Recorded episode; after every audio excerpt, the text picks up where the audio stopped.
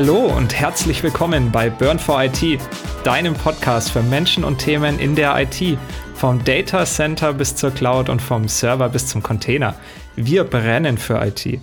Mein Name ist Nikolas Frei und heute dabei ist Daniel. Hi Daniel. Hi Nico. Ja, bei uns geht es heute um das Thema Wurm. Nee, nicht ganz um das Thema Worm. Und ähm, ja, ich, ich hatte es auch letztens schon, weil ich musste auch noch mal nachschlagen, was es genau bedeutet und habe auch meiner Freundin mal die Frage gestellt beim Spazierengehen, was ist denn eigentlich Worm? Und sie wusste es auch nicht. Daher, Daniel, kannst du es uns einfach mal erklären, was ist Worm? Ja, in kurz ist Worm write once, read many. Also einmal schreiben und dann nicht mehr ändern können.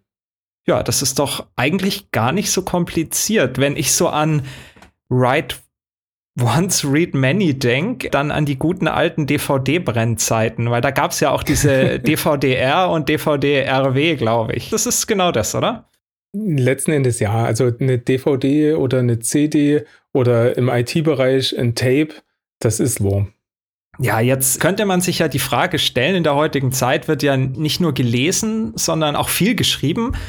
Warum brauche ich dann ein Speichermedium oder ein System, das mich nur einmal reinschreiben lässt. Was ist da denn der Hintergrund? Ja, der Hintergrund ist letzten Endes die SLA. Es gibt eine Aufgabe, Daten abzulegen, sicher abzulegen und das für einen längeren Zeitraum. Okay, das heißt SLA, Service Level Agreement, es müssen gewisse Daten eine bestimmte Zeit aufgehoben werden, oder? Das steckt so dahinter. Ja, genau. Also es gibt immer verschiedene Daten im Unternehmen Mhm. Es gibt, ich sag mal, flüchtige Daten, sowas wie das User-Home-Laufwerk, das wird halt gar nicht gesichert oder hat halt irgendwo ein paar Speicherpunkte, die man wiederherstellen kann und dann ist das vorbei. Und es gibt halt super wichtige Daten, die wir halt richtig lange aufheben müssen, weil es der Gesetzgeber vorschreibt, weil es die Unternehmensrichtlinien vorschreiben. Und die Daten müssen dann halt auf ein Speichersystem so abgelegt werden mhm. können, dass die halt nicht veränderbar sind, so dass die entsprechend auch äh, konsistent sind und mhm. nicht nur konsistent, sondern auch compliant. Mhm. Das heißt, jedes Unternehmen hat also gewisse Anforderungen an Aufbewahrung. Hast du da vielleicht so irgendwie ein praktisches Beispiel, um über wie viele Jahre wir da reden? Ja, also bei den meisten Unternehmen, ich sag mal so, produzierendes Gewerbe typischerweise, da sind wir so in Aufbewahrungszyklen von typischerweise fünf Jahre, sieben Jahre, mhm. manche zehn Jahre. Da geht es dann um die typischen, ich sage mal, Unternehmensgeheimnisse, also sowas wie jetzt irgendwo eine, eine Blaupause für irgendeine Produktion oder sowas, was man halt aufheben muss, was sich aber halt über die Laufzeit vielleicht auch mal verändern kann und irgendwann wird das System auch nicht mehr so gebaut, sondern anders wird durch ein neues System abgelöst und so weiter. Und dann altert das raus. Und auf der anderen Seite gibt es natürlich die öffentlichen Auftraggeber, mhm. die die Daten ganz anders aufheben müssen, die die Daten vor allen Dingen viel länger aufheben müssen. Mhm.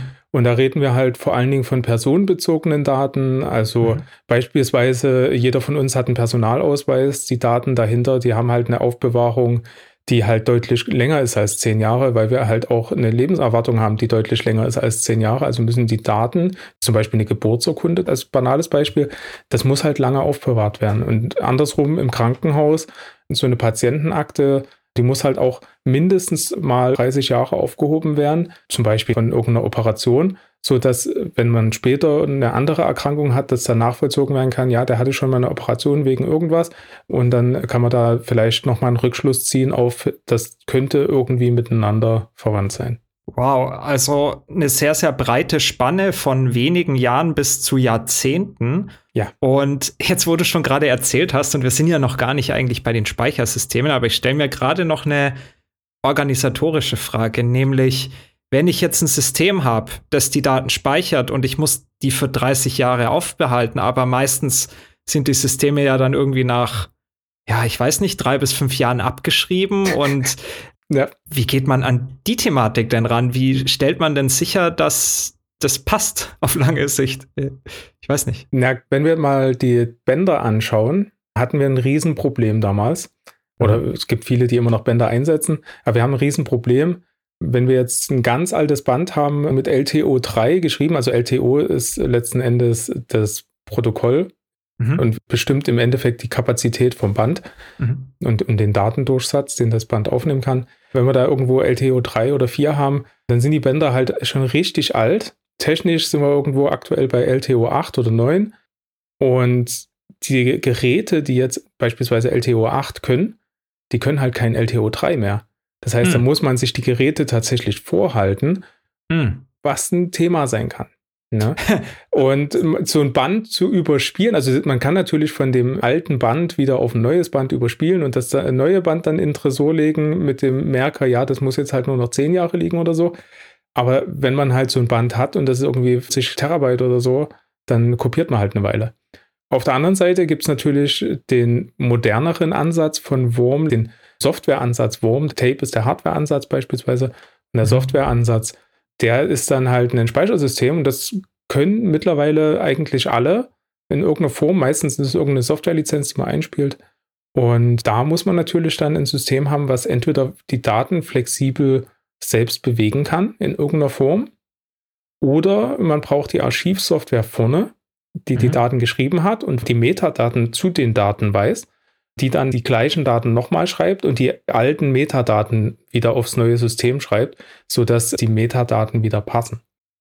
Wow, das klingt auch herausfordernd. Ich meine, nach einiger Zeit die Daten auch wieder wiederherzustellen und ich denke auch regelmäßige Tests zu machen, dass im Ernstfall auch in, in, wenn wirklich ein Revisionsthema aufpoppt, die Daten verfügbar sind ja auch ein äh, durchgehender Prozess sein muss. Das ist ja dann immer irgendwie jährliche Wiederherstellungstests. Oder was ist dir da so bei deinen Projekten untergekommen? Ähm ja, von Tape wiederherstellen, das testet kaum einer, weil mhm. das Tape ist ein solides Medium, das ist etabliert, das funktioniert typischerweise.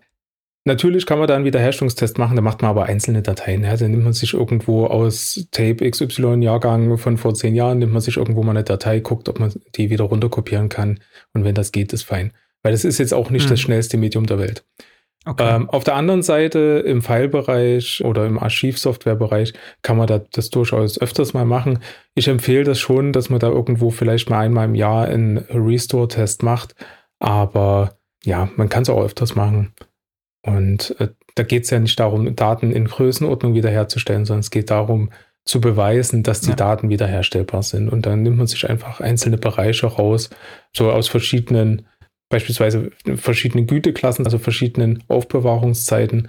Und dann ähm, kann man die Daten wiederherstellen. Aber du hast völlig recht, es geht halt immer um typischerweise sehr, sehr große Datenmengen, mhm. die da irgendwo liegen. Vor allen Dingen, weil die Daten halt auch unveränderbar sind, wenn die einmal liegen. Das heißt, wenn wir jetzt eine Datei wegschreiben zum Monat Januar und die Datei ändert sich im Februar und dann schreiben wir im Februar wieder weg, dann schreiben wir die Datei halt nochmal. Ja? Das heißt, wir heben halt für jedes Mal, wenn wir das wegsichern, eine neue Kopie auf. Genau, aber nochmal so zum Verständnis, ich meine, oft braucht man ja auch Backup von Systemen, also das ist ja eh gang und gäbe, irgendwie so hier ähm, Kind, Vater, Großvater heißt, glaube ich, das Prinzip, oder? Ist es das? Ja. Mit genau drei, drei unterschiedlichen Sicherungen an drei unterschiedlichen Plätzen, auf drei unterschiedlichen Medien, irgendwie so. Ähm, das ist ja das Backup-Thema, ja. Ja. Aber unabhängig davon brauche ich ja das Archiv und dann bräuchte ich ja eigentlich für das Archiv ja auch noch mal irgendwie eine eine Redundanz, oder? Weil was ist, wenn mir mein Archiv mal abraucht? Wie, wie sichert man, man sich denn dagegen ab?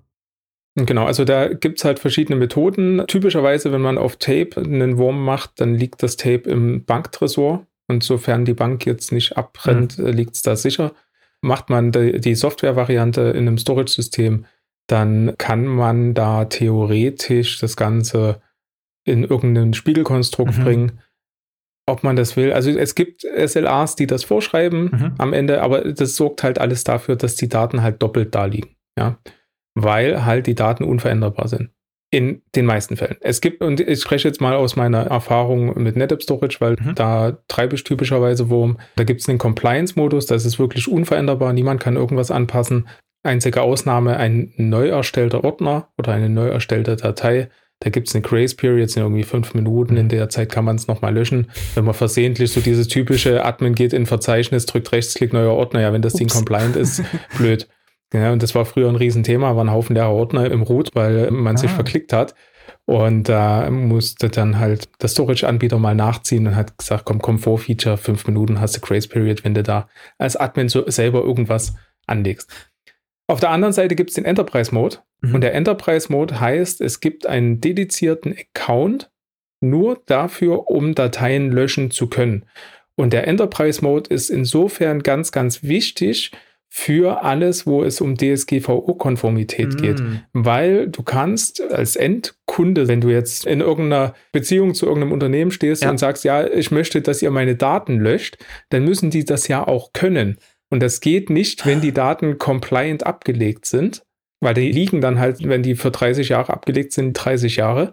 Da kann man zwar im Archiv vorne dran immer noch den Datensatz löschen, aber die Daten liegen noch im Backend. Das heißt, wovon du gerade gesprochen hast, ist ja das allgegenwärtige Recht auf Vergessen, oder? Dass der genau. Kunde sagt, hey, ich will, dass du meine Daten löscht und logisch, wenn äh, die einmal äh, geschrieben werden und halt dann nicht mehr gelöscht werden können, ist blöd.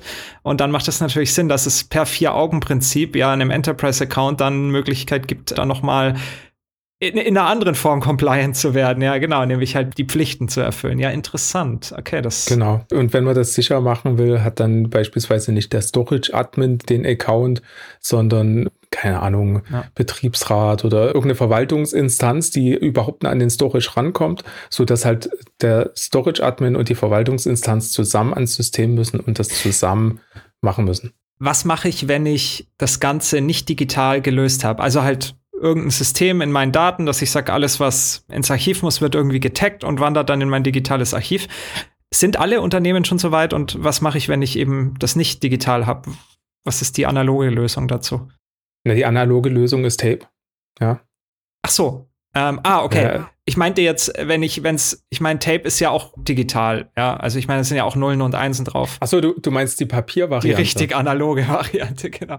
Die ganz, also, ja, dann hat man halt äh, Haufen Schränke mit ganz vielen Akten drin, mhm. so wie man es aus den alten 70er-Jahre-Filmen kennt, wenn da irgendwie der Polizist ans Regal geht und dann so eine ewig lange Schublade rauszieht und mhm. fünf Minuten da durch die Akten durchgeht. So in der Art kann man sich vorstellen, ja. Okay, verstehe. Also gut, Unternehmen haben da auch Herausforderungen und Definitiv. ja, jetzt vielleicht noch mal mehr der technischen Natur. Ich meine, wir haben ja drüber gesprochen, dass die Daten halt irgendwie dann auch abgesichert werden. Aber wie, was verwendet man denn dann, um auch die Integrität und die Sicherheit der Daten zu gewährleisten? Also gibt es ja noch spezielle Methoden in der Software, irgendwelche Checks oder ja, das ist das Schöne daran, Wurm ist relativ einfach. Also mhm. wir geben Tags mit, entweder in der Archivsoftware oder halt auf dem zum Beispiel CIFS oder NFS-Share, wo die Daten geschrieben werden.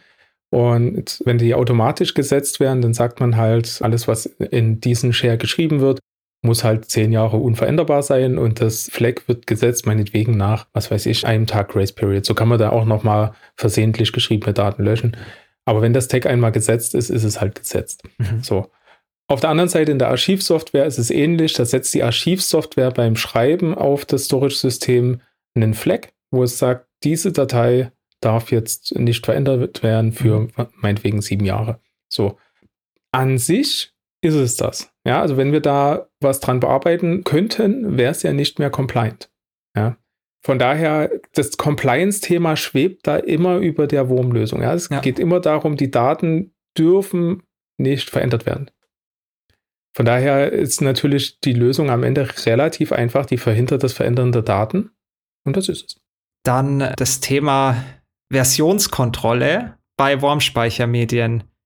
Das macht keinen Sinn, oder?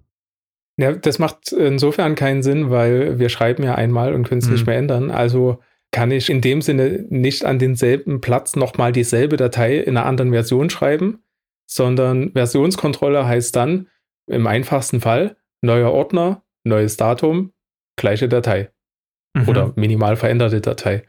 Ja, also wir schreiben halt immer wieder neu und wir schreiben immer wieder den kompletten Datensatz neu. Ja, okay. Nee, das, das denke ich ist dann auch einleuchtend. Dann bleibt mir eigentlich nur noch eine Frage übrig, die ich mir vorbereitet habe. Nämlich, du hast ja eine Menge Erfahrung auch schon in den Projekten gesammelt, auch wenn du, wie du sagst, es ist ja kein hochinnovatives Thema, aber da gibt es bestimmt eine Menge Fallstricke und auch Best Practices, die man äh, befolgen sollte. Hm, kannst du da so ein bisschen aus dem Nähkästchen plaudern?